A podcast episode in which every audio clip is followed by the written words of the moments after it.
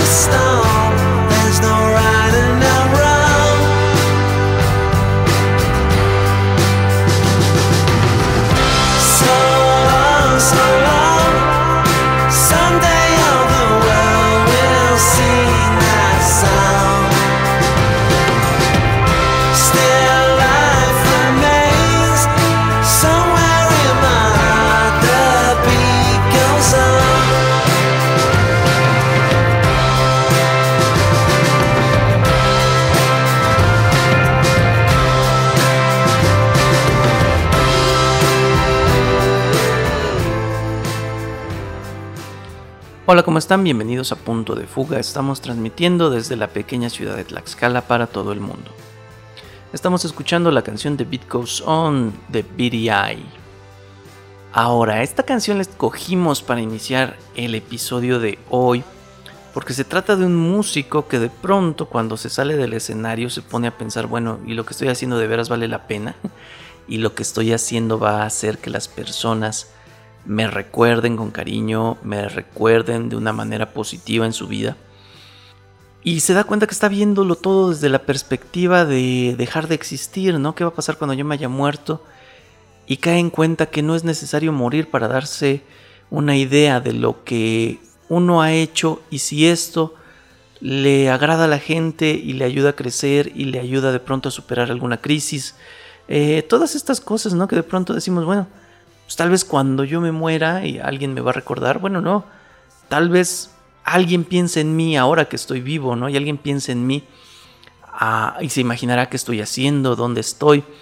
Esta es una canción muy buena eh, para hablar de la película Nomad Land, película del 2020 nominada a los Globos de Oro del año 2021. ¿De qué se trata la película Nomad Land?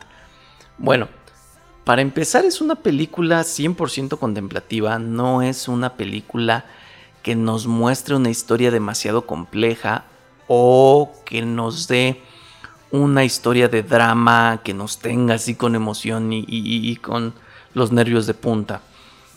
La película Nomadland de pronto es un buen ejercicio, un excelente ejercicio de cinematografía. Los escenarios, las composiciones, los movimientos de cámara tienen que ver más bien con el inicio en hacer las cosas bien de, de un, de un buen director, ¿no? Ahora, como mencionamos, la historia no es demasiado profunda. De pronto podemos imaginarnos que estamos viendo un documental. Uh, mientras estamos viendo cómo se desarrolla la película y estamos conociendo a los personajes, no nos, no nos damos cuenta si estos personajes en la vida real existen, si de pronto se los encontraron por casualidad o son parte de un casting y dijeron, bueno, a ver, tú vas a, vas a entrar con este nombre y vas a relatar esta historia. Lo que sabemos al comenzar a ver la película es que está basada en un libro, pero conforme vamos eh, descubriendo que los personajes no son actores y que a pesar de no serlo relatan historias bastante, bastante profundas y con mucho sentimiento, pues nos cuestionamos, ¿no? Este, ok, no son actores, pero ¿qué tanto de lo que están diciendo es real y qué tanto pertenece a un guion? Lo único que estamos seguros es que el personaje de Frances McDormand, Fern, mm, es ficticio completamente y es el pretexto para llevarnos a conocer la vida de las personas que han sido desplazadas de su hogar por una u otra razón y viven en la carretera a lo largo, a lo largo de las carreteras de Estados Unidos. Todo comienza con el hecho de que una mina cierra sus operaciones eh, y todo el pueblo que vivía de esta mina pues desaparece, les cortan los servicios, ¿no? Como alumbrado, agua, eh, recolección de basura, todo lo que te puedes imaginar para que un pequeño pueblo funcione y las personas pues se tienen que ir. Y una de estas personas es Fern que toma su camioneta, la adapta como una casa y se va a vivir en la carretera y allí conoce a todos los personajes que nos van presentando a lo largo de un año. A lo largo de un año, que es el ciclo completo que cierra la película. Cuando termina y vemos los créditos, vemos que todos eh, corresponden a su propio nombre, que no eran actores interpretando un personaje, sino en todo caso estaban interpretándose a sí mismos algunas personas. Ya que está basada en un libro, podemos imaginar que se reemplazaron los elementos del libro por personajes reales y mantuvieron únicamente al protagonista del libro, que es esta mujer. Eh, es una gran película, sin duda. Es, mencionamos, es, es, un ejemplo de lo que debe ser la composición, el encuadre, los movimientos de cámara y la dirección. Pero realmente, ¿cómo puede competir contra otras historias cuando eh, se queda en eso, ¿no? En un muy buen ejercicio y no, no nos propone algo realmente novedoso, sino se va por el camino fácil de relatar historias tristes. Ahora, Frances McDormand interpreta a una mujer que está lastimada, a una mujer que carga mucho, mucho, eh, tanto simbólica como, como literalmente carga mucho de su pasado consigo, pero el personaje no progresa, se mantiene unidimensional a lo largo de la película. Entonces, eh, en esta temporada de premios, definitivamente llamará la atención y ya ha ganado algunos, pero el premio más importante de la temporada, que será el premio Oscar, es probable que reciba una nominación como una muestra de respeto a su trabajo, como una muestra de respeto a su interpretación, pero es poco probable que lo gane. Ahora, Frances McDormand ya ganó dos premios Oscar. El más reciente fue por su actuación en la película Three Billboards Outside Ebbing, Missouri, que una vez más, ¿no? El personaje que interpreta ahí era una mujer lastimada, era una mujer con mucho dolor, que arrastraba sentimientos de venganza eh, de manera angustiante, no sabía hacia quién dirigirlos. Y de pronto los que pagaban eran sus vecinos, ¿no? Ya los, los tenía hartos. Pero en el año de 1996 aparece una película por la cual Frances McDormand ganaría su primer Oscar y es la película que vamos a recomendar en esta ocasión, la película Fargo, una película de los hermanos Cohen que comienza con una declaración inquietante. Esto está basado en una historia real. Y cuando comenzamos a ver la historia nos, no podemos más que sentir repulsión hacia, hacia todos los que participan ahí, ¿no? De pronto decimos, sí, el ser humano es capaz de esto y es lo que hace tan verosímil a la historia, ¿no? Que, es fácil de creer. De pronto un cuate decide que quiere tener dinero, pero el dinero que tiene no, pues no le es suficiente y dice, pues le voy a pedir al papá de mi esposa, pero él no me quiere dar porque le caigo mal. Ah, ya sé, pues entonces uh, finjo que secuestran a mi esposa y el dinero del rescate pues me lo quedo, ¿no? Eh, y, a lo largo de la película siempre nos, están recordando de que esta no es una situación, no es una situación que no pueda llegar a ocurrir, ¿no? Y tenemos al principio el, anuncio este pesando constantemente. Esto fue una historia real.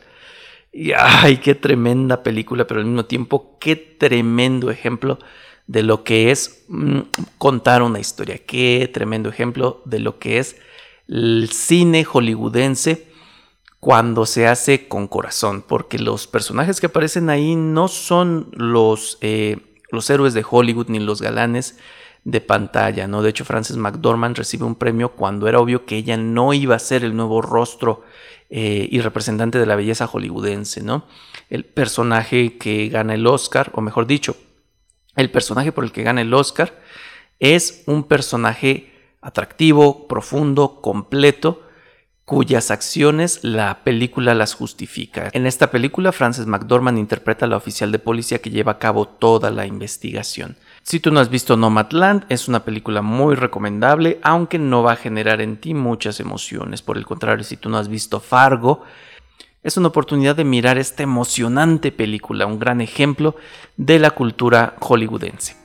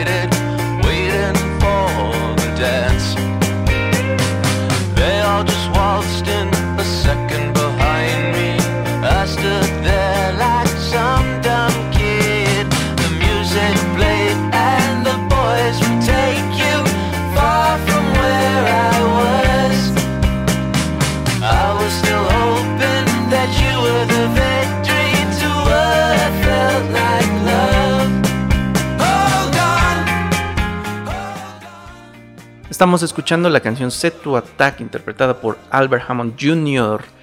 Y esta canción es de un cuate, ¿no? Que así como que, pues así muy tímido y de pronto dice, a ver, pues me voy a aventar con esta chava. Y se da cuenta que esta chava, pues wow, ¿no? Va, vuela mucho más alto que él. Y, de pronto dice, a ver, espera, ¿no? déjame, déjame ver si puedo encontrar, eh, déjame ver si puedo tomar el control de esta situación en la que me acabo de meter. Bueno, esta canción la escogimos para hablar de la miniserie The Night Of, serie del 2016, eh, protagonizada por Riz Ahmed, de quien ya hablamos en nuestro primer episodio, y por John Turturro, este actor tan carismático que siempre da mucho gusto ver. Ah, la serie The Night Of, mejor dicho, la miniserie The Night Of, eh, habla de un suceso que ocurre en la ciudad de Nueva York. De pronto, un muchacho con buenas calificaciones, con buena reputación, lo invitan a una fiesta, ¿no? Eh, él es pues el típico chavo estudioso y dedicado a su, a su carrera. Y el deportista, ¿no? El amigo aquí que, que, pues va a vivir de, de su, de su condición física y de su talento para el deporte, le dice, oye, mira, ¿sabes qué? Relájate, vámonos, vámonos a una fiesta, ¿no? Aquí en el centro de Nueva York. Y este chavo se emociona y dice, órale, pues sí, yo quiero ir, ¿no? No me quiero perder de este aspecto también de la vida. Le dice uno de sus amigos, oye, ¿cómo ves si vamos a esta fiesta? Van al, eh, quedan para ir a la fiesta y resulta que el amigo le dice, no, pues sabes que yo ya no, yo ya no voy. Entonces él decide, no, pues yo sí quiero ir, mi papá maneja un taxi, pues me robo el taxi.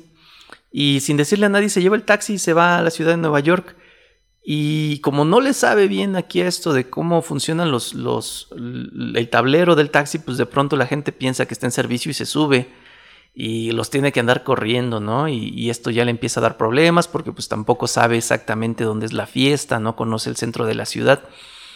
Y de pronto se sube una muchacha, ¿no? Y como, como platica la canción que escuchábamos hace ratito, ¿no? Él, él, él medio tímido y la muchacha aquí como que se, pues como que se ve más extrovertida y como que este chavo dice, pues sí, si ya no fui a la fiesta, pues vamos a, pues vamos a ver qué sale, ¿no? Se va a la casa de la muchacha, pues ahí está con ella, pasa la noche con ella. A la mañana siguiente, pues de pronto él se levanta, va a la cocina, creo que va a tomar agua, algo así. Regresa, ya se va a vestir, prende la luz Y oh sorpresa, la muchacha está ahí, casi casi descuartizada. Y entonces comienza a desarrollarse esta historia, ¿no? Tremenda de, de miedo, esta historia de, pues yo no le hice nada, ¿no? Pero pues a ver, yo estuve aquí en la noche, pues aquí, este, anduvimos en la cocina, de pronto el chavo como que se quiere escapar y se le olvida su chamarra, se regresa y la puerta ya, ya se cerró y tiene que romper un vidrio.